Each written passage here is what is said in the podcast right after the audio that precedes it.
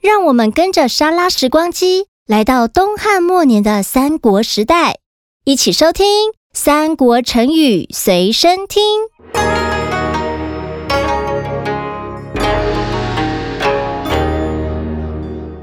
小朋友，你有吃过梅子吗？为什么望着酸酸甜甜的梅子就可以止渴呢？望梅止渴是曹操编造前方梅林结了很多果实的谎言，来让士兵流出口水解渴的故事，形容用空想来安慰自己的意思。我们今天就是要来说望梅止渴的故事哦。东汉末年，曹操带领着大军去打仗，走到半路，因为天气十分炎热，又找不到水源，士兵们个个口干舌燥，身上又背着沉重的装备，大家都感到又渴又累。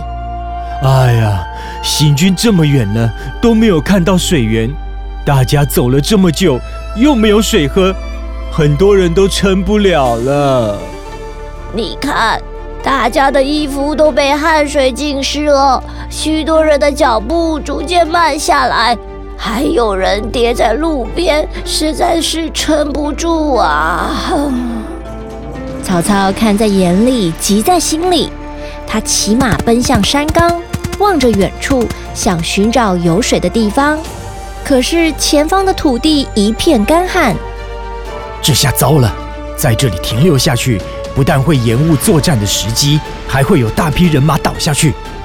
我要如何激励大家的士气呢？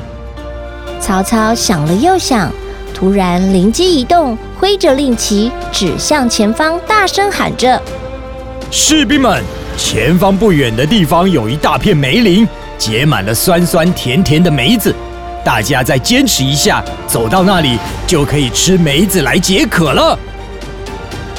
士兵们听了曹操的话，想起梅子的酸味，就好像真的吃到了梅子一样，嘴巴突然分泌出不少的口水，精神也振作起来，用尽全身的力气继续向前走。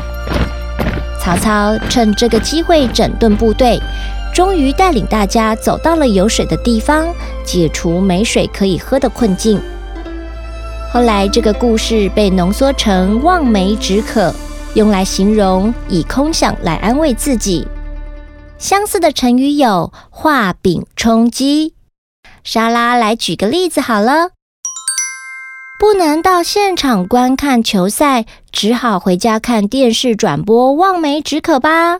或者是你有想要拥有的玩具，但是妈妈不让你买，只好回家画图望梅止渴。小朋友还记得故事开场，莎拉问：为什么望着酸酸甜甜的梅子可以止渴呢？是因为啊，在我们的嘴巴里有三对唾液腺，它们会分泌唾液，帮助我们润滑食物，方便吞咽和消化，而且具有保护牙齿的功能。因为我们的大脑会记住食物的味道，所以只要一想到或看到这些食物，就会命令唾液腺分泌唾液，这就是望梅止渴的原因哦。莎拉期待小朋友到这一集的故事贴文留言，试试用望梅止渴来造句吧。如果有留言造句，莎拉在听众回复的时间会帮你念出来哦。好啦，三国成语随身听，下次见喽。